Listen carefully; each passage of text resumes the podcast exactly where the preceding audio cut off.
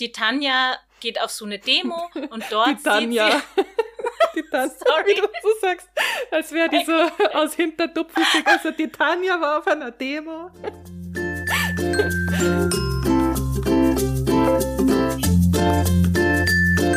Ich lese was, was du auch liest. Der Buchpodcast. Alright.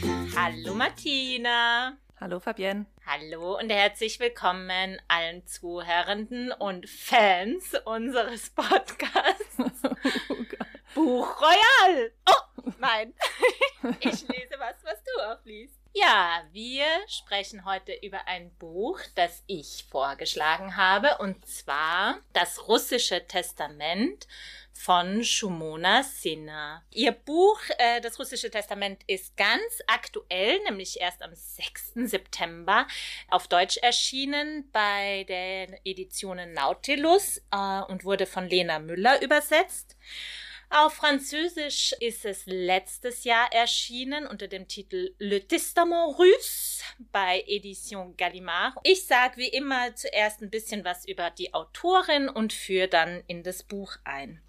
Shumona Sina wurde 1973 in Kalkutta in Westbengalen in Indien geboren.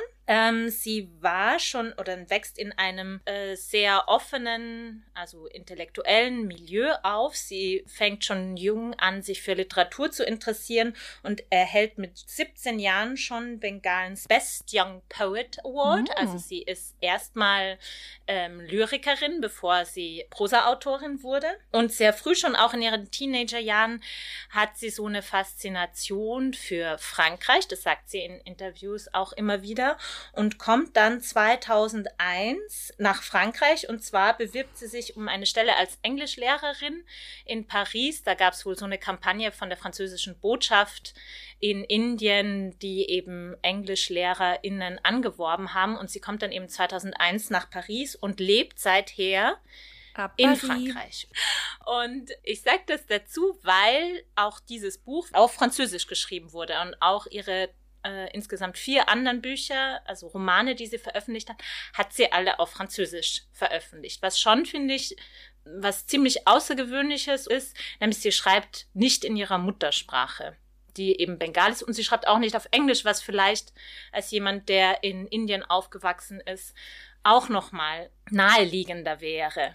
Also sie kommt eben nach Paris 2001, arbeitet dann zuerst als Englischlehrerin und 2009 aber dann übernimmt sie einen Job als Dolmetscherin für Flüchtlinge aus oder Geflüchtete aus Bengalen bei der französischen Migrationsbehörde. Und auf dieser Erfahrung basiert ihr zweiter Roman, der auf Französisch 2011 erscheint unter dem Titel Assommons les pauvres, auf Deutsch Erschlag die Armen, 2016 ins Deutsche übersetzt. Und dieser Roman äh, schlägt so ein bisschen ein wie eine Bombe in Frankreich, weil sie darin, also eben anhand ihrer Fa Erfahrungen als Dolmetscherin, so ein bisschen die Unlesbarkeit oder Unverständlichkeit des Asylsystems ausstellt und eben unter anderem zeigt, dass diese geflüchteten Menschen aus ähm, Bengalen oder aus Indien ja, im Grunde so ein implizites Wissen darüber haben, dass sie lügen müssen, um Asyl zu bekommen, so. Äh, und dass es so ja, ziemlich äh, für Aufruhr gesorgt hat. Und sie hat auch aufgrund dieses Romans tatsächlich diesen Job verloren, weil das, also sie hat dann in einem Interview später gesagt, sie dachte eigentlich, das ist ein offenes Geheimnis, mhm. ja, so was da so die Probleme sind und auch so dieses ganze Bürokratische, was sie da ausstellt. Ähm, aber das Upsi. Halt für die Behörde nicht so.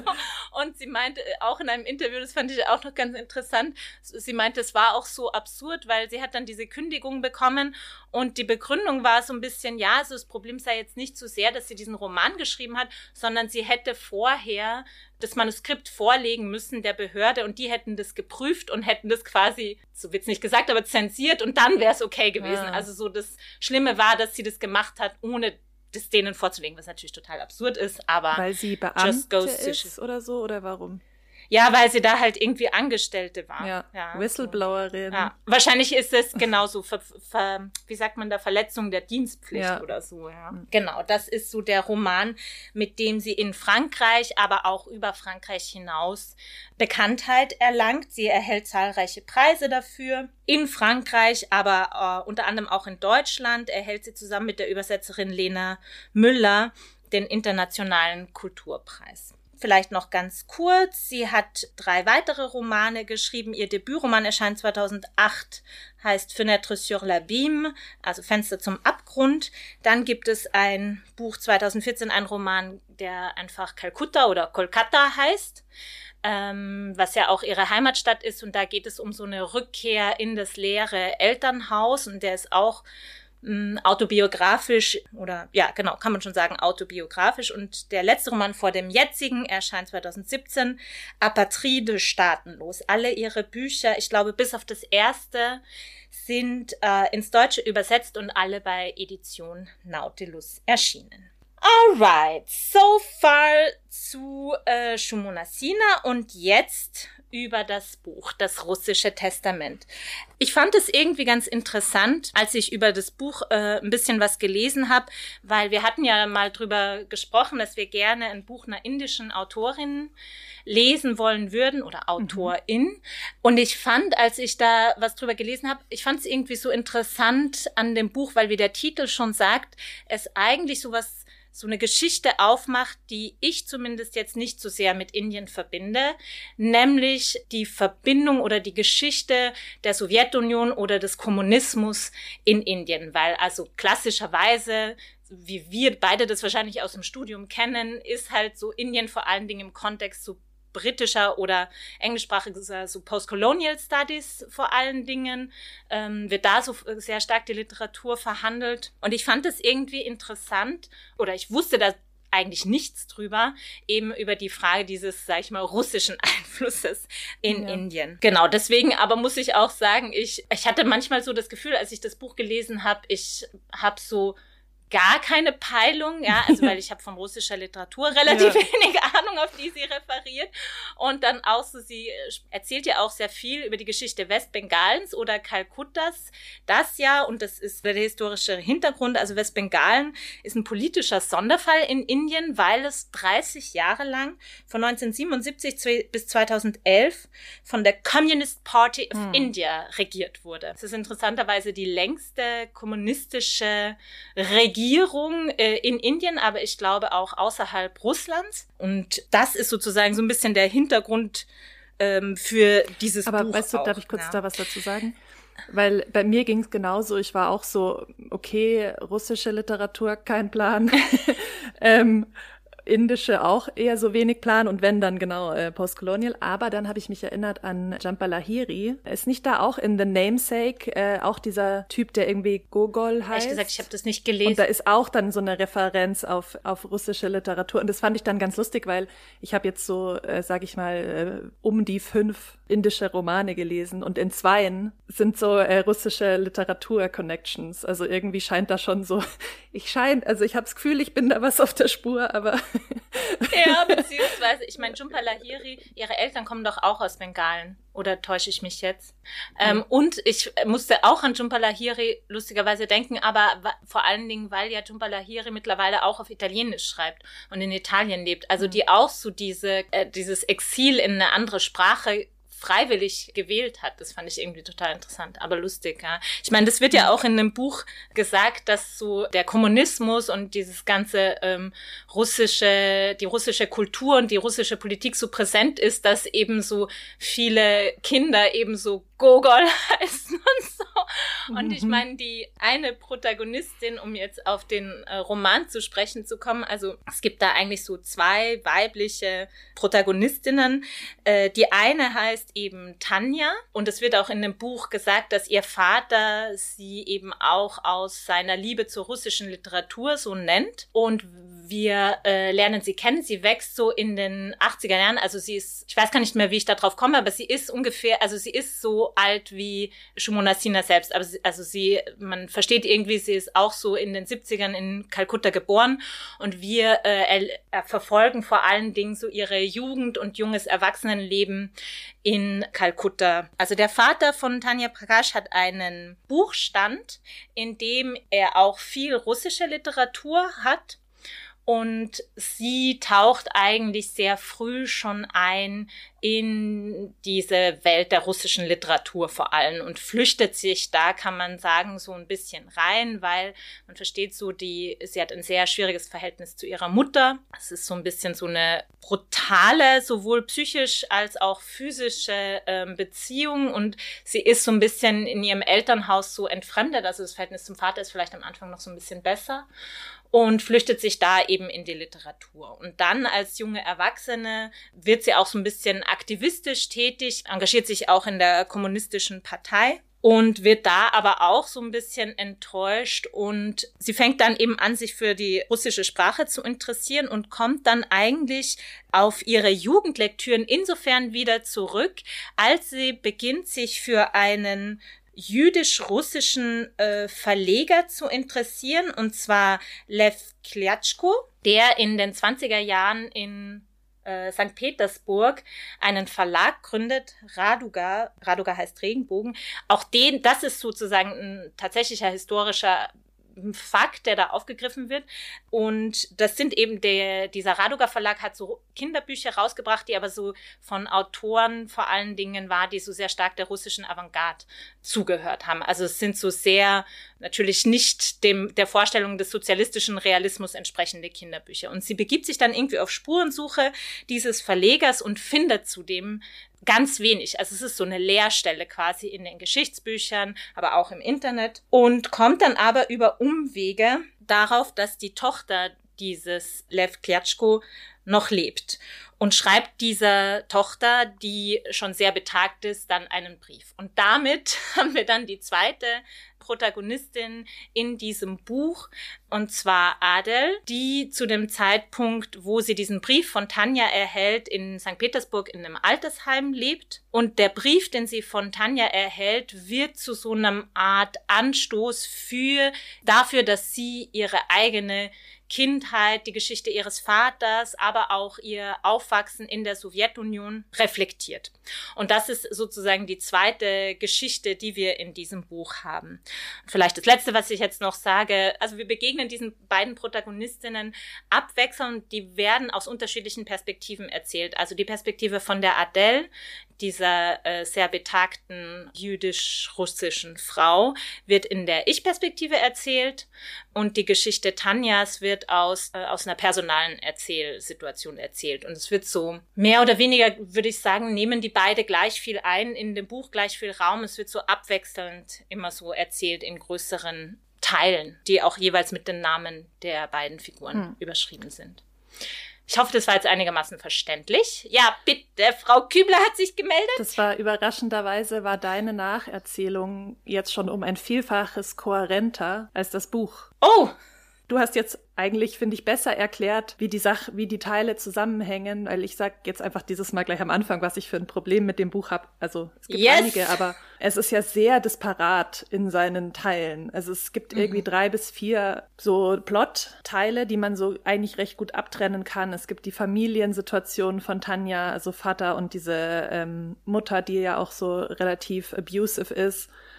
Dann gibt's diese ihr äh, Studentenleben und ihr sozusagen sozialistisches, kommunistisches Erwachen und irgendwie ihr Engagement und auch ein bisschen so diese Boyfriends, die sie immer hat. Und dann gibt's eben dieses, diese russische, genau, diese Auseinandersetzung mit diesem, mit den Autoren im Allgemeinen und dann eben mit dem äh, Kliatschko. Und dann gibt's noch die quasi Beziehungsebene zu dieser älteren Frau und deren Geschichte. Hm. Und ich finde, es wird überhaupt nicht gut verknüpft, wie das eine zum anderen führt. Man muss das so akzeptieren, okay, jetzt, also weißt du, ich meine, mhm. dafür, dass mhm. es die Prämisse des Buches ist, mhm. dass dieses Mädchen diesen Journalisten oder Verleger oder Autor entdeckt, wird das ja eigentlich nicht erzählt. Ja. Das ist dann mhm. so, man muss das dann halt glauben. Ja irgendwie auf Seite 90 oder so, dass sie den jetzt irgendwie gut findet. Aber es ist überhaupt, ähm, man kann überhaupt nicht nachvollziehen oder gar mitfühlen, was diese angebliche Faszination ja. mit russischer Literatur und äh, speziell diesem Typen ist. Und du hast es jetzt schon so ein bisschen besser verknüpft und das soll mhm. man anscheinend als Leserin machen. Mhm. Aber ja, schwierig. Und mhm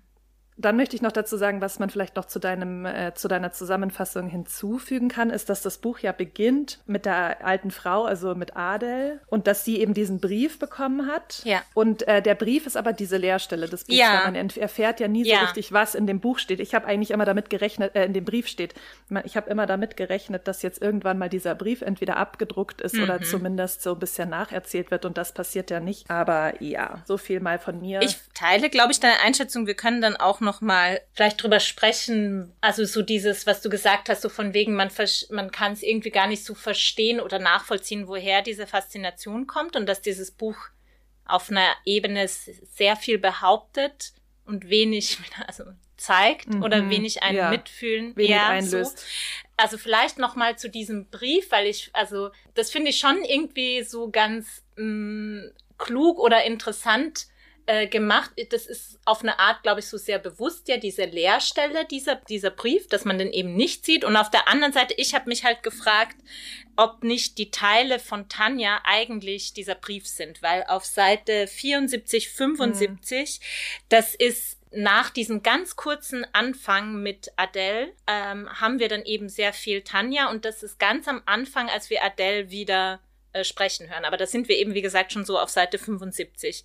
Und da ähm, sagt eben Adele aus ihrer Perspektive, also sie sagt da ich, ich frage mich, ob die Bengalin sich nicht für ihre Autobiografie an ihren russischen Lektüren bedient hat. Da, ich habe das so interpretiert, dass quasi die Tanja in ihrem Brief ihre ganze Lebensgeschichte erzählt, ja, weil sonst wäre das so ein bisschen wie so für ihre Autobiografie, ja. Ähm, und sie spielt Ja, da ja, ja sehr stark, ja auch mit dieser Nähe von Brief und äh, Autobiografie. Und es ist ja dann auch interessant, also ich habe mich dann auch gefragt, also die Adele, diese Reflexionen, die wir da haben, da sie überlegt ja auch immer so, ja, soll ich der jetzt antworten oder was soll ich der überhaupt antworten? Und dann kommt sie schon so ins Erinnern hinein. Und dann könnte man ja auch sagen, da wird ja auch wieder so drauf angespielt, okay, dass so in diesem da noch imaginären Dialog mit diesem Du, mit dieser Tanja, sie dann ihre Autobiografie ja auch uns erzählt. Dass das dann irgendwie wie so dieser, Ja, ja.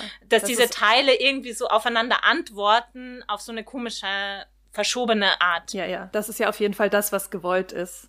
Aber es wird ja eigentlich nicht gemacht, ne? Ja. Ich glaube, dir das Vorbild oder in welche Richtung das Buch eigentlich gehen soll mit all dem, was du gerade erklärt hast, ist ja sowas ähnliches wie so Carlos Ruiz Zafón, Der Ja. Schatten des Windes, ja? So diese bisschen geheimnisvolle Geschichte, wo so ein unsuspecting young person ähm, Ja. wird irgendwie. Nein, aber so ist es doch. Das Ja, ist doch hier gewollt. Ja, Geht ja. irgendwie in eine Art Ja, ja. Archiv und dann ist das alles. Aber ich fand, nein, also ich finde, man kann sagen, gegen der Schatten, natürlich ist es ein populäres Ja. Buch so, aber ich fand, für das, was es wollte, ist es doch ganz Ja, ja. nett gemacht. So, man geht mit diesem, mit diesem jungen Protagonisten oder dieser jungen Protagonistin mit und entdeckt mit ihr zusammen so ein bisschen Mhm. diese Welt der Bücher und dieses Archiv und baut dadurch so eine übersinnliche, schon fast Beziehung mit einem toten Autor auf. Und das ist alles so ein bisschen magical. Das ist ja hier auch gewollt, aber es ist halt Mhm. Ja. nicht gekonnt. Ne? Außerdem, wenn du so eine Geschichte erzählen willst und auf, also ich habe schon oft gesagt, ich bin ein Fan der großen, der, der kurzen Bücher, aber 179 Seiten reicht halt nicht Mhm. ja, dafür. Da musst du mindestens 400 schreiben. Also das verstehe Mhm. ich überhaupt nicht, warum da nicht eine Lektorin gesagt hat, du, eigentlich ganz spannend von der Geschichte, aber du löst ja nichts davon ein. So in Sachen irgendwie Identifikation mit der Figur und auch so innen, obwohl es ja schon die ganze Zeit so innen oder inneres, wie heißt es denn nochmal? Innere Handlung oder inneres Erleben schildern soll. Angeblich wird ja, ist überhaupt kein Tiefgang bei der Sache dabei, was jetzt so in die, die Figuren angeht. Also ich fand's ganz strange, muss ich sagen. Und dann wird ja an einer Stelle diese, diese Geschichte dieses Kjatschko, der ja wirklich existiert hat, wo man quasi die erste Hälfte des Buchs jetzt ja gar nicht kapiert, warum, warum der jetzt so wichtig sein soll oder warum der so ein Faszinosum ist. Dann kommt's irgendwann dazu und dann ist da, finde ich, Copy-Paste vom Wikipedia-Eintrag. Also dann wird so ganz ähm, schemenhaft und auch irgendwie unvirtuos Summarisch, ja. nacherzählt. Also Ja. halt so, ja, hätte man auch eine Tabelle reinhauen können, weil viel mehr kommt halt nicht rüber. Und dann ist es halt so, ja, ja, und den findet sie gut und deshalb schreibt sie den Brief. Und ich weiß nicht, also schade auch, weil die Geschichte an sich, wie du sie eben jetzt nacherzählt hast, du hast sie schon besser gemacht in dieser Interpretation. Also ich denke mir so, es wäre eigentlich nicht schwer gewesen, das mehr auszuformulieren, wenn ja. dieses Grundgerüst ja schon steht. Ja. Aber warum das dann nicht gemacht wird, erschließt sich mir so gar nicht. Mhm. Mehrere Sachen dazu. Ich fand's, also nochmal so zu dem, was ich vorhin gesagt habe, ich fand's von dem her, weil ich ja gesagt habe, also sollen wir als Leserinnen nicht äh, vermuten, dass der Brief, der eben so eine Leerstelle ist, der nicht vorkommt, dass das eigentlich diese Teile, diese Tanja-Teile sind. Aber dann ist es ja auch wieder komisch, dass sie das in der personalen Erzählsituation mhm. erzählt und nicht in der Ich-Erzählsituation, was ja viel logischer wäre und was ja, du sagst es ja auch oft, dass du so ein Fan von der Ich-Perspektive bist, weil es halt eben so eine so eine äh, Identifik oder eine Identifikation vielleicht leichter macht. Also warum wählt sie diese unterschiedlichen Perspektiven und warum wählt sie es gerade vor dem Hintergrund, dass man ja denken soll, diese Autobiografie der Tan oder diese Biografie von Tanja ist eigentlich die Autobiografie, die sie Adele schreibt, dass das mhm. ja irgendwie so verwoben ist. Und ich finde es auch interessant mit diesem, mit dieser Figur dieses Verlegers Klatschko, weil ich habe auch verstanden in Interviews, die ich mit ihr äh, angehört habe, dass das wirklich ihre, das ist persönlich, also das ist auch autobiografisch. Sie hat wirklich, also sie ist mit dieser Faszination für die russische Literatur aufgewachsen und hat wirklich an einem gewissen Zeitpunkt versucht, etwas über diesen Verleger herauszufinden. Und das, was in dem Buch geschildert wird, nämlich, dass der wirklich abwesend ist, nicht nur aus den Archiven der russischen Geschichte, also der ist, vielleicht muss man das nochmal sagen, also dieser äh, Klatschko, der ist zunächst ein Journalist, der zum Teil auch sehr kritisch berichtet, der wird dann 19 nee, vor 1920 wird der eigentlich zum Tode verurteilt, also verhaftet und zum Tode verurteilt, wird dann auf Intervention von Maxim Gorki begnadigt oder gerettet. Dann gründet er eben diesen Verlag, wo dann diese Kinderbücher erscheinen, der auch außerhalb Russlands extrem erfolgreich ist. Dann wird die Witwe interessanterweise von Lenin auf diesen Verlag aufmerksam und sagt, um Gottes Willen, das ist irgendwelche bürgerliche Literatur, mit der die Kinder verdorben werden, der muss zumachen. Dann wird dieser Verlag zugemacht, aber er ist auch fast schon bankrott, weil diese Kinderbücher sind so total schön und reich illustriert und sind sehr teuer und das lohnt sich überhaupt nicht sozusagen, dieses ganze Unterfangen.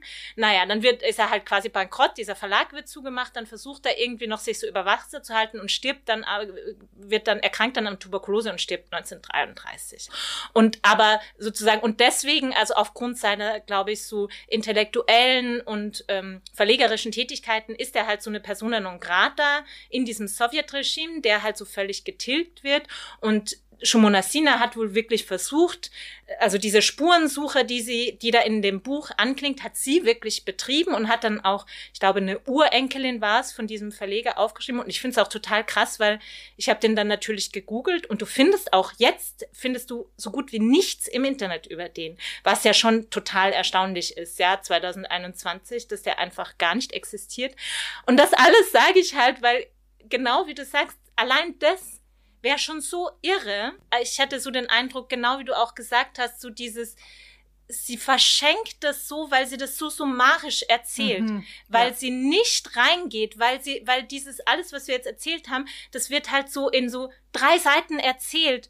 Ach ja, und dann suche ich den und dann finde ich den äh, und so und man ja. denkt sich halt so, why? Also es baut eigentlich diese Spannungen und diese Konflikte, die da drinnen stehen, eigentlich gar nicht so wirklich auf es summiert das alles schon so und präsentiert sie einem ja. so, dass man sich so denkt, Voll. okay, es ist eh alles schon gegessen, Voll. so ungefähr. Ja. Und, ähm, ja. Und vor allem das, was du gerade gesagt hast, dieses krasse Verlangen, das sie ja selber hatte als junger Mensch, diesen Mann zu finden und ihn kennenzulernen. Mhm. Das erzählt zu bekommen, warum das so ist. Also da muss man ja irgendwie eine eine große Faszination haben. Das ist doch das, was jetzt interessant gewesen wäre. Warum mhm. interessiert dich der? Warum ist der schwer zu finden? Was hast du alles auf dich genommen, um den zu finden? Ja. Und das wird aber halt nicht erzählt. Und dann finde ich, wenn mal irgendwie Platz wäre für sowas, dann verliert sich das Buch in so möchte gern poetischen Reflexionen. Also ich möchte nur einmal da was zu der Thematik auch vorlesen. Das ist eben an dem Punkt im äh, Roman, wo sie dann so einen Sinneswandel hat und irgendwie mit ihrem Wirtschaftsstudium aufhören möchte oder das abschließt und dann eben noch mal russische Literatur studieren möchte. Sie stand vor dem Gorki Sadan, dem Institut für russische Sprache und Literatur, das den illustren Namen Maxim Gorkis trug. Eine Woche später begann sie einen Russischkurs. Sie wusste noch nicht, dass sie ihr Herz an einen Mann verlieren würde, der schon über 65 Jahre tot war und den Maxim Gorki ebenfalls gerettet hatte. Einstweilen wurde die fremde Sprache zu einer Fluchtmöglichkeit einem Ausbruch, einem freien Fall ins Leere. Erst die Milch der Mutter verweigern, dann ihre Sprache. Eine andere werden unter dem Panzer desselben Körpers, unter der Maske desselben Gesichts ein anderes Leben leben, sich ein neues Gesicht erfinden, wenn das, das man hat, nicht das eigene ist, sich eine neue Landschaft gewähren, wenn das alte Land zu eng wird. Das ist jetzt an der Stelle so bla bla bla, und wenn man das jetzt eigentlich genauer nimmt, wäre das doch die Gesch interessante Geschichte. Warum mhm. schreibst du, warum ist deine sozusagen literarische Identität, kann die nicht in deiner Landessprache gemacht werden? Warum ist es das Russische? Was ist da toll dran? Was hat dich abgeholt? Und dann wird, finde ich, so dieser Gorki, da wird ja schon ganz am Anfang gedroppt und irgendwie auch äh, in der Buchbeschreibung, also in der Zusammenfassung äh, auf dem Cover und so. Und er spielt eigentlich überhaupt keine Rolle. Mhm. Da, wo man sich so denkt, okay, das ist so ein offensichtlicher Teaser, ja. Mhm. der dann aber eigentlich auch gar keine Rolle spielt. Also das Buch finde ich wäre weder besser noch schlechter, wenn Gorky den, wenn der nicht vorkäme, ja. so als mhm. Name. Weißt du, ja. ich meine, also es ist halt so, das ist halt so offensichtlich, okay, ich möchte nochmal sagen, hier, das ist irgendwie relevant und genau, und dann, dann so ein Geschwafel, das aber nichts, nichts transportiert irgendwie, kommt dann immer wieder vor. Ja, ja, das sind dann so diese, diese abstrakter, auch sowieso Allgemeinplätze, ja, eine andere ja. werden und so weiter. Das ja, hat man alles genau. schon irgendwie und ich musste vorhin so lachen, als du der Schatten des Windes gesagt hattest, weil ich persönlich, mich nervt es unendlich, dieser Topos so, oh, die Literatur, die Bücher, es ist meine andere Welt und da stürze ich mich rein und dann also auch so dieses, was man schon tausendmal gehört oder gelesen hat, so dieses, ich liege unter meiner Decke und lese mhm. heimlich mhm. und entfliehe in die russische Weite, also jetzt nicht in die russische Weite, insert any other place, ja, so. Und alle diese Klischees, wirklich so dieses Bullshit Bingo, vermeintlich diepe Buch- und Literaturding, alles kommt vor. Und ich finde auch da, also weil es ist ja auch wieder von der Anlage her so schlau, weil sie ja, ne, wir fangen an mit diesem Tanja-Teil und ihrer totalen Faszination für die russische Literatur. Sie sagt das dann auch so, ja, in der russischen Literatur, das waren immer so irgendwelche Männer, die Wodka trinken und irgendwie total verzweifelt sind und so ein moralisches Problem haben und sie stürzt sich da so rein und referiert ja auch so ein bisschen, dass das natürlich so ein Klischee ist, ja, aber sei es drum, man versteht, okay, für sie ist das so total die die Welt, um sich aus ihrer eigenen Welt zu flüchten. Und dann kommt der zweite Teil, wo Adele ihre Geschichte erzählt und ja genau dieses Klischee und dieses romantisierte Bild von Russland dekonstruiert, indem sie ihre eigene Geschichte erzählt, indem sie erzählt, wie ihr Vater verfolgt wird, indem sie erzählt, wie arm sie sind, indem sie erzählt, wie sie dann nach sie während der Belagerung äh, Leningrads, also St. Petersburg, Leningrads, nach Sibirien dahin fährt und wie krass das alles ist, ja, so. Also sozusagen, das Buch hat selber schon diese Meta-Reflexion, ich weiß, dass es eine Projektion ist und ein Klischee, quasi so sich so diese Literatur als so das große andere, ja, und in Realität sieht das Leben dort ganz anders aus. Die Anlage ist so gut und es wird halt leider nicht genug erzählt. Es wird nicht genug wirklich in die Szenen mhm. reingegangen. Hätte ich mir manchmal so das gewünscht, was ja heute sehr verbreitet ist, so dieses fragmentarische Erzählen, wo halt wirklich so einzelne Szenen ganz ja, dicht ja. und stark herausgearbeitet werden, dann kannst du mir den ganzen Plot schenken, wenn ich ein so ein Ding habe, wo ich so voll drinnen bin. Aber ich hatte leider wirklich, obwohl auch diese Geschichte von dieser Tanja mich total interessiert, es geht ja auch immer wieder so um diese Frage von als Frau in Indien, mhm. ja, was darf man, was darf man nicht? Dann gibt's ja sogar so eine Geschichte, wo sie so eine sehr gute Freundin hat und dann denen unterstellt wird, dass die lesbisch sind und sie so eine, deswegen fliegt sie ja aus der kommunistischen Partei, ja, weil so, die wird halt mit ihrer Freundin gesehen in einem Café und anscheinend verhalten die sich so, dass sofort gedacht wird, okay, die sind ein Paar und dann wird die so als Perverse beschimpft und auch wieder so von ihrer Familie und eben aus der kommunistischen Partei verstoßen. Und das sind alles so Sachen, wo ich denke, ja, wow, cool mhm. und interessiert mich voll. Aber leider in dem Buch hat es mich dann halt ich habe das, mich hat das nicht gepackt. Keine Sekunde war das so, dass ich mir gedacht habe, so, wow, ich vergesse alles um mich herum und begebe mich in diese andere, also so wie das Buch das beschreibt. Ja, ja. I did not Aber have das ist ja moment, auch, leider. Weil halt quasi nur Telling stattfindet und null Showing. Ja. Du, es wird dann halt so gesagt, und dann habe ich den Jeet kennengelernt und der wurde dann mein Freund und ich fand ihn ganz toll.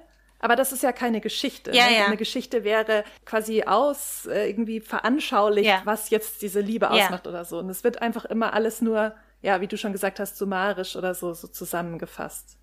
Und es ist halt einfach auch zu viel für diese wenigen Seiten. Ja. Also ja, ich würde da nämlich gerne auch noch mal was dazu vorlesen, nämlich genau zu dieser Geschichte mit Jeet. Also es ist vielleicht so, um es kurz zu kontextualisieren. Die Tanja geht auf so eine Demo und dort sieht sie die Tanja. die Tanja, wie du so sagst, als wäre die so aus Hinterdupfelfig. Also die Tanja war auf einer Demo. Fridays for Future, you know. ähm, ja, nee, genau. Ja, und dort sieht wieder. sie einen jungen Mann, Rahul, und verliebt sich so ein bisschen in den. Und deswegen geht sie vor allen Dingen am Anfang zu diesen Versammlungen. Und der Raoul hat aber selber so eine Freundin und lässt es, toleriert es am Anfang so und dann verkuppelt der sie aber so quasi mit einem seiner Freunde, nämlich mit dem Jeet. Ja, und das ist halt aber auch so, angeblich ist sie verliebt in den Raoul, aber sie geht dann halt mit diesem Jeet mit. Ja. Naja, und dann gibt's halt so eine Szene, wo sie halt zusammen spazieren gehen und dann geraten sie in den Regen und dann kommt's zu so Küssen, dann fahren sie auch so Rikscha und küssen sich da in dieser Rikscha, was halt auch, fand ich, ist auch so ein bisschen so Referenz halt auf diese Droschken-Szene in Madame Bovary, die ja so ganz skandalumwoben ist, aber auch halt wieder so total verschenkt. Naja, und dann, ähm, nachdem sie dann mit der Rikscha gefahren sind und der Rikscha-Fahrer dann irgendwann sagt, hey, sorry Leute, es schifft hier halt ohne Ende und ich schmeiß euch jetzt raus, sind sie dann halt irgendwo an so einer Straßenecke. Und dann küssen sie sich da weiter und dann quasi wird das so erzählt. Erregt packte Jeet sie an der Taille und presste sich kurz an sie. Dann küsste er sie auf die Stirn, wie um einen Schlussstrich zu setzen. Aber Tanja packte ihn am Hemdkragen, ohne recht zu wissen, was sie tat, und schmiegte sich an ihn, rieb ihr Becken an ihm, drängend, entschlossen. Jeet zuckte zurück, packte sie an den Schultern und verkündete, dass es Zeit sei, nach Hause zu gehen. Sein Blick war kalt, sein Gesicht verschlossen. In seine Enttäuschung mischte sich Wut. Es war nicht an Tanja, sich ihm hinzugeben, sondern an ihm, sie zu erobern. Innerhalb einer Sekunde war aus ihr eine gefallene Heilige geworden. Sie hatte für ihn jeden Wert verloren. Jeet sagte nichts mehr und dann geht's so weiter. Ja. Das ist so ein Beispiel dafür, so das Buch erklärt mir zu viel, dass in dieser Situation da wird quasi so diese Irritation auf einmal so aufgeworfen und es wird mir sofort gesagt, warum diese Irritation ist. Ja, also indem so der Cheat ist jetzt enttäuscht, weil sie quasi ihr eigenes Begehren so und für mich wäre es viel stärker, wenn man mehr in diese Szene reingehen würde, auch in diese Irritation, ja, mhm. in diesem Moment. Ich meine, wir kennen das ja, ja. alle, das ist ja auch so dieses Zwischenmenschliche, ja, so von wegen, jemand weicht zurück, jemand sagt auf einmal nichts mehr oder auch so dieser Kuss auf die Stirn, ja, so, um, wie, um das so zu beenden. Und das muss man mir dann nicht noch, also ich finde es so schade, dass es das dann halt so wieder, also es schließt es sofort wieder, ja, was ja. da an irgendwie so was Ambivalentem oder was eben in so eine Szene reingehen könnte, die so ganz starke Identifikation hervorruft, wird sofort wieder zack, wie in so ein kleines Päckchen verpackt und mir so präsentiert so. Und hier ist es jetzt und dann ist es aus, ja, ja so. Und auch so, also bei der Jeet-Geschichte auch wieder so, da steht, kurz davor, aber ihre Spaziergänge überdauerten nicht einmal anderthalb Jahreszeiten. Also man stellt sich vor, so ein halbes Jahr haben die so ein Ding. Und dieses halbe Jahr wird halt so erzählt und auch so, wenn man das richtig versteht, ihre erste auch so sexuellen Erfahrungen oder so Liebesgeschichte. Es wird halt auf zwei Seiten erzählt. Und so ist halt dieses ganze Buch. Mhm. Es wird halt so total Der gerafft, Buch, immer ja, ja. gerafft, gerafft, gerafft, dann verpackt mhm. und ja, gesagt, ja. so ist es oder so war das. Es ist sehr so, aber gut, man könnte dann auch wieder sagen, wenn man es als etwas verstehen wollen würde, das so angelegt ist, dann könnte man sagen, vielleicht so, na, das ist so dieser autobiografische, rückblickende Modus. Also es ist sehr aus dieser Perspektive, dass man hat schon irgendwie alles verstanden oder so. Ja, aber das, dafür ist es nicht geplant ja. genug, sage ich mal. Aber dann brauchst du kein Buch schreiben, wenn du keinen Bock auf Erzählen hast, dann schreib halt kein Buch. So, keiner zwingt dich. Ich finde halt, weißt du, das ist ein bisschen so, als würde ich sagen, Fabienne, Du glaubst es nicht, was mir gestern mit dem Jeet passiert ist. So krass. Wir standen da, ja, am Abend. Naja, aber um es jetzt kurz zusammenfassen, er wollte halt nicht, dass ich irgendwas mache. Ja. Weißt du, so ja, ist genau, es die genau, ganze Zeit. Genau so, genau. ja, voll. Ja, es ist halt auch so diese Frage von, wie erzeugt man Spannung, weißt du, beim Lesen? Und wie erzeugt man sowas, dass die Leserin diesen Konflikt oder dieses Ding, was der Figur da passiert, so mitfühlt. Und ich glaube, sehr viel ist genau wie du jetzt sagst, dass man als Erzählerin bewusst Sachen ganz lange hinauszögert. Dass man so Sachen, so ein Setup macht mhm.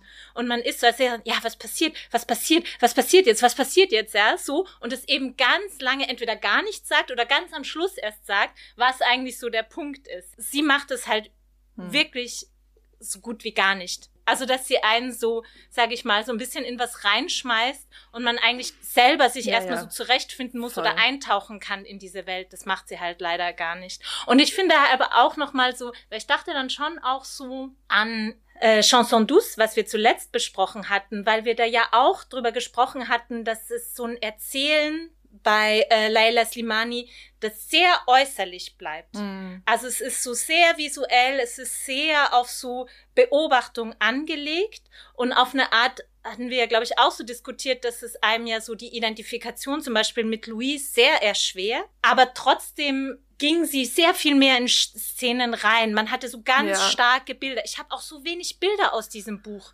selbst diese Szene da am Schluss, die ja so eigentlich sehr angetan ja. wäre dazu, also was wir gerade erzählt haben mit dem Regen, ja, so und Cheat und so, da bleibt einfach nichts zurück. Und ich würde sagen, bei Leila Slimani finde ich, man versteht, das ist gewollt. Ja. Also es ist gewollt, dass die Identifikation blockiert wird, ja, dass es eben nicht so leicht ist, sich da reinzubegeben in diese Figuren. Und hier hat man halt als Leserin, nee. finde ich, nicht den Eindruck, dass es gewollt ist, und man wüsste auch nicht, warum es so sein sollte, ja, so weil es ruft ja schon diese ganzen starken Figuren der Innerlichkeit und Identifikation und eben Lesen als so dieses raus in die andere ja, Welt ja, auf. Ja es wirkt eben eher wie nicht gekonnt. Ja, ja ich finde auch ein bisschen schade, weil wie du auch schon vorher gesagt hast, es so ein paar ähm, der Erzählstränge hat, hätten mich durchaus interessiert. Das mit den Eltern hätte mich interessiert, warum die Mutter so ähm, gewaltvoll ihr gegenüber ist. Frau in Indien sein, Frau irgendwie in, einem, in kommunistischen linken Formationen. Weißt du, das wäre eigentlich alles ganz interessant gewesen, aber da wird überhaupt nicht drauf eingegangen. Was ich dich noch fragen wollte, was mir komisch vorkam. Wir starten noch 1986 und dann, wie viele Jahre vergehen so in dem Buch, würdest du schätzen? Ich würde sagen, so drei, vier. Ja, das finde ich auch total schwierig zu sagen. Es müssen fast Aber weißt mehr. du, weil es ist ja so ihr Studium jetzt, äh, das ist ja so eine, maximal vier Jahre sind das für mich. So, dann sagen wir mal, es ist grob 1990 rum. Erstens mal, gibt's da Internetcafés in Indien? Und ich so, no offense Indien, ja, aber ich glaube, es gab 1990 doch auch keine Internetcafés bei uns, mm. oder? Nee, nee, auf keinen Fall. Also 2000. Nee, ja. nee, aber. Und, also, ja. und dann auch schon, ja. sie schreibt E-Mails mit der Frau. Also es, es geht für mich zeitlich mhm. irgendwie nicht auf. Und ich war 2010 in, in Indien und da waren die Internetcafés noch grenzwertig. also glaube ich irgendwie, also da ist auch für mich läuft da auch irgendwas falsch mit der Logik, welche, welche Medien hier sind. Ja. Also weißt du, dass sie aus, aus, aus Kalkutta irgendwelche E-Mails an, nach Princeton schickt, glaube ich nicht, dass das 1990, da hätte man doch einen Brief geschickt. Ja oder telefoniert. Ja. Aber ich glaube, das ist das Problem, was mit dem einhergeht, was wir vorher gesagt haben, dass so viel quasi gerafft und so magisch wird, dass man wirklich als Leserin kein Gefühl hat für die Zeit und die Zeitsprünge. Mir fiel es auch schwer, zum Beispiel, als sie da anfängt, sich für diese kommunistische Partei zu interessieren, mir war nicht klar, wie alt die da ist. Ähm, dann geht es irgendwann darum, dass sie jetzt das Abitur macht. Aber da war sie schon länger engagiert. Dann fängt sie ja dieses Studium an und dann fängt sie ja erst noch mal dieses, dann fängt sie ja noch mal an Russisch zu studieren. Also ich glaube insgesamt sind es wahrscheinlich mehr als hm. das, was du denkst, nämlich so drei, vier Jahre. Aber es kommt einem halt so wenig vor, weil halt die Zeit, die erzählt wird, so krass ja, gerafft wird ja. und weil es ja auch im Buch so wenig Seiten sind, also in Relation. Ich finde, das ist ja schon immer so ein Ding auch, dass man so ganz materiell ja auch so ein Gefühl dafür hat, wie viel Zeit vergeht, einfach wenn man so weiter im Buch kommt. Ich finde, mir geht's aber auch so wie dir, dass ich so Schwierigkeiten hatte, mich so zeitlich zu orientieren. Mm. Wann sind wir? Wie alt ist sie auch? Klar, durch diese personale Erzählperspektive hat man sehr wenig so eine Veränderung. Ich finde, der Blick auf sie ist immer gleich und es wiederholen sich ja auch immer so Sachen sie verliebt sich in jemanden, dann flippen die Eltern aus und misshandeln sie ganz brutal, dann geht's irgendwie wieder weiter. Dann kommt wieder so ein nächstes Ding. Ja, also so diese zeitlichen Bezüge ja. sind einfach schwierig nachzuvollziehen, ja. Und auch da ist es, glaube ich, weniger gewollt als nicht so ganz genau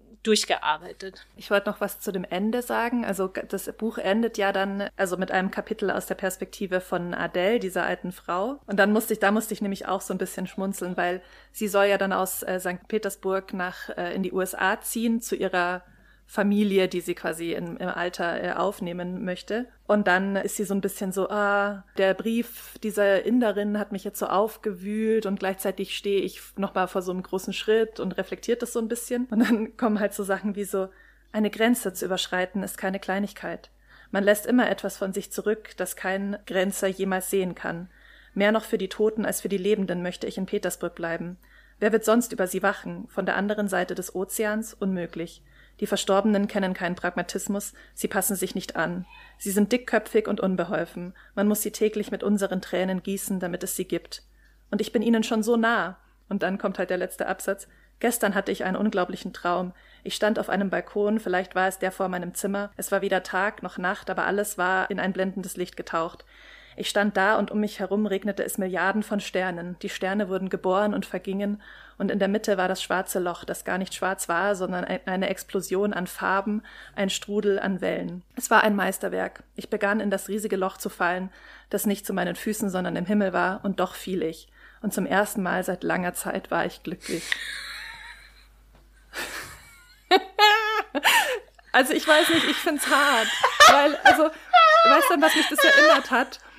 Kennst du das, wenn du einen Deutschaufsatz geschrieben hast in der Schule oder auch bei in der Seminararbeit am Ende und du warst so Mist, jetzt muss ich noch einen Schluss schreiben, aber mir fällt nichts mehr ein und dann holst du da so die richtig schnulzige Scheiße raus, so aber die Welt ist auch schön. Weißt du, so ist es doch. Es ist einfach ähm, weil, also lass uns vielleicht nochmal so über diese Sprache reden. Ich fand es schon nicht schlecht übersetzt. Ich glaube, das, was uns mhm. stört, ist, glaube ich, im Originaltext schon zu finden. Ja, ja, das hat nichts mit Übersetzung Und dann ist es ja. dieses ganz blumige, schnulzige. Und ja. ich finde, da glaube ich, sind wir anderer Meinung. Du bist da wahrscheinlich generell allergischer als ich, aber ich finde, ich finde das manchmal okay. Also ich finde, wir sind so als Deutsche immer so besonders sachlich. Mhm. Ich kann das manchmal, mich auf sowas einzulassen gerade wenn es irgendwie nicht westliche Literaturen sind, dann finde ich das manchmal schön, mich da auch selber so ein bisschen herauszufordern, quasi so, so eine Schnulzigkeit zuzulassen. Mhm, mh. Aber es muss halt irgendwie dann schon in dem Werk, es muss halt einen Zweck verfolgen mhm. oder so. Weißt du, mhm. ich meine? Ja, oder Und halt gut so, sein. Oder gut sein, ja. Und selbst, ja, oder, aber, aber dann halt so Bullshit einfach noch hinzurotzen, ich weiß nicht. Es tat mir echt ein bisschen weh. Ich musste jetzt gerade so, als du das vorgelesen hast, musste ich so an so eine Folge von Pinky and the Brain denken, wo die so Modeschöpfer sind. Und dann erklärt der Brain halt so ihre Modekollektion. Und sagt halt Brain so, ja, unsere Mode ist elegant und doch einfach. Sie ist groß und doch klein. Sie ist schick und doch weißt du so. Also das hat mich jetzt so dran erinnert, weißt du, es war ein schwarzes Loch, aber es war gar nicht schwarz, sondern bunt. Und ich bin gefallen in den Himmel, nicht auf den Boden, weißt du so. Es ist so, ähm, ja, ja. und es ist halt so ein bisschen so, mm, da ist so alles mit ihr durchgegangen am Schluss. Ja, ich finde ja, ja. Also. Das ist ja das Schlimme so an poetischer Sprache, ne? Das ist halt nur entweder geil oder richtig beschissen. Ja. So. Mhm. Also da ist es halt ein sehr großes, also große Schwankung, großes Risiko. Ja. Und wenn es halt nicht ja. passt, wird's einfach nur noch schmerzhaft. So. Und ich hatte in dem Buch schon echt Schmerzen an manchen Stellen. Andererseits ist es was gewagt, aber. Ja, halt und ich meine, genau, weißt du, da denke ich mir, Das sagt sich natürlich immer so leicht, aber da hätte ich mir halt gewünscht, ein bisschen weniger davon und ein bisschen mehr richtig gute Szenen, die knallen und die so richtig schön erzählt sind. Also, ich Same. glaube, wir können vielleicht äh, zum Schluss kommen, obwohl ähm, es relativ wahrscheinlich kommen. eindeutig ist, ähm, wie wir das fanden. Aber vielleicht, bevor wir abschließend unser Urteil abgeben, magst du noch sagen, was wir nächstes Mal lesen. Ja, das nächste Mal oder in unserer nächsten Folge besprechen wir den Roman Die nicht sterben von Dana Grigorzea. Yay! Die auch auf der Longlist des äh, Deutschen Buchpreises war. Yay! Ja gut, lass uns bewerten, Fabian. Ja. Soll ich anfangen oder möchtest du? Nee, kannst gerne du. Mir hat's wie glaube ich, ich schon gesagt habe, nicht gut gefallen. Ich fand aber trotzdem, es war jetzt nicht, also ich bin bereit, einen Punkt zu geben, dafür, dass man es halt doch so lesen konnte. Also ich, es gibt ja andere Bücher, die gefallen mir so sehr nicht, dass ich einfach aufhören möchte und so war es jetzt nicht. Es ist dafür schon dann, äh, hat sich so ganz gut weggelesen. Deshalb würde ich so einen Trostpunkt geben. Aber ich fand es wirklich nicht gut gemacht und ich würde es nicht empfehlen. Hey, weißt du, was voll krass ist? Wir sind schon wieder einer Meinung. Ja. Ich würde nämlich auch einen Punkt geben, aus den gleichen Gründen, wie du gesagt hast. Also es war jetzt, es war jetzt nicht so painful während der Lektüre. es hat mich jetzt nicht so gepackt, aber ich habe schon gelesen. Nee, ja. Und weil, wie gesagt, ich finde, von der Anlage her, oder es gibt ein paar Sachen, wo ich so war, okay, I see what you did there and I appreciate it. Aber das war halt leider eher auf so einer Ebene der, der Gesamtanlage des Buches und der Themen. Genau. Mm, und deswegen genau. ähm, würde ich genauso wie du one point for uh, France slash India. Ja. Ja, ich fand ja, man hat relativ lang noch gedacht, es wird halt mehr. Ja, ich habe auch dahin, die ganze Zeit drauf ähm, gewartet, ja. Bis dahin hat's ja. mir hat's mir besser gefallen ja. und als ich dann halt so gemerkt habe, oh, jetzt sind wir schon bei zwei Dritteln, ja. wahrscheinlich kommt da nicht mehr viel, dann hat eigentlich eher erst so die Abneigung eingesetzt. Ja. Vielen Dank fürs Zuhören. Ja. Vielen Dank fürs Quatschen, Fabienne. Ja, thank you und bis zum nächsten Mal. Bis zum nächsten Mal. Tschüss. Ciao.